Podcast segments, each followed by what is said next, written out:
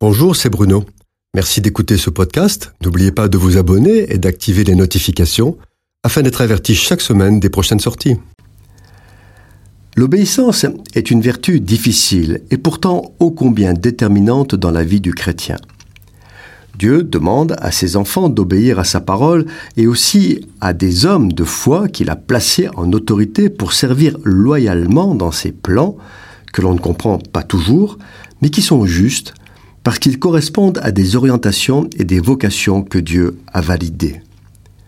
Là où cela se complique, c'est lorsque l'obéissance doit se prolonger dans le temps et parfois même dans l'opposition.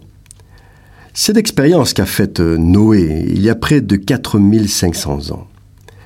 L'histoire se passe en Mésopotamie, c'est-à-dire entre la Turquie et l'Irak actuel. Après les drames de l'expulsion par Dieu d'Adam et Ève du Jardin d'Éden, la mort d'Abel et la malédiction de Caïn, l'homme n'a pas appris de ses erreurs. Corrompu et méchant, il pratique des abominations avec des créatures mystérieuses. Dieu voit que tous les hommes sont tournés vers le mal. Il décide alors de tout détruire par un déluge d'eau qui engloutira toute la terre. Cependant, un homme trouve grâce aux yeux de l'Éternel, Noé. Noé est fils de Lamech, descendant de Seth. De Noé, la Bible ne dit que peu de choses, si ce n'est son nom donné par son père, nom qui associe repos et consolation. Noé est un homme juste et intègre qui marche avec Dieu. Il vivra plus de 900 ans et aura trois fils, Sem, Cam et Japheth.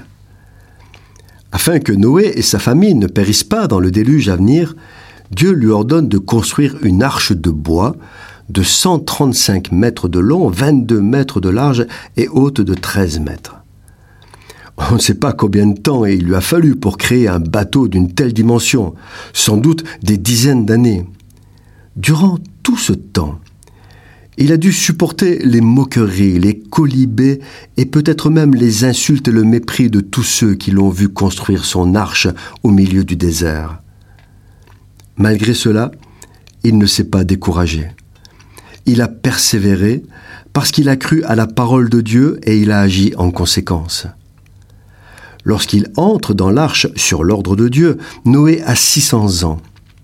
Il laisse la porte de l'arche ouverte encore sept jours comme une dernière chance donnée à cette génération perverse et méchante, puis Dieu lui-même ferme cette porte derrière lui.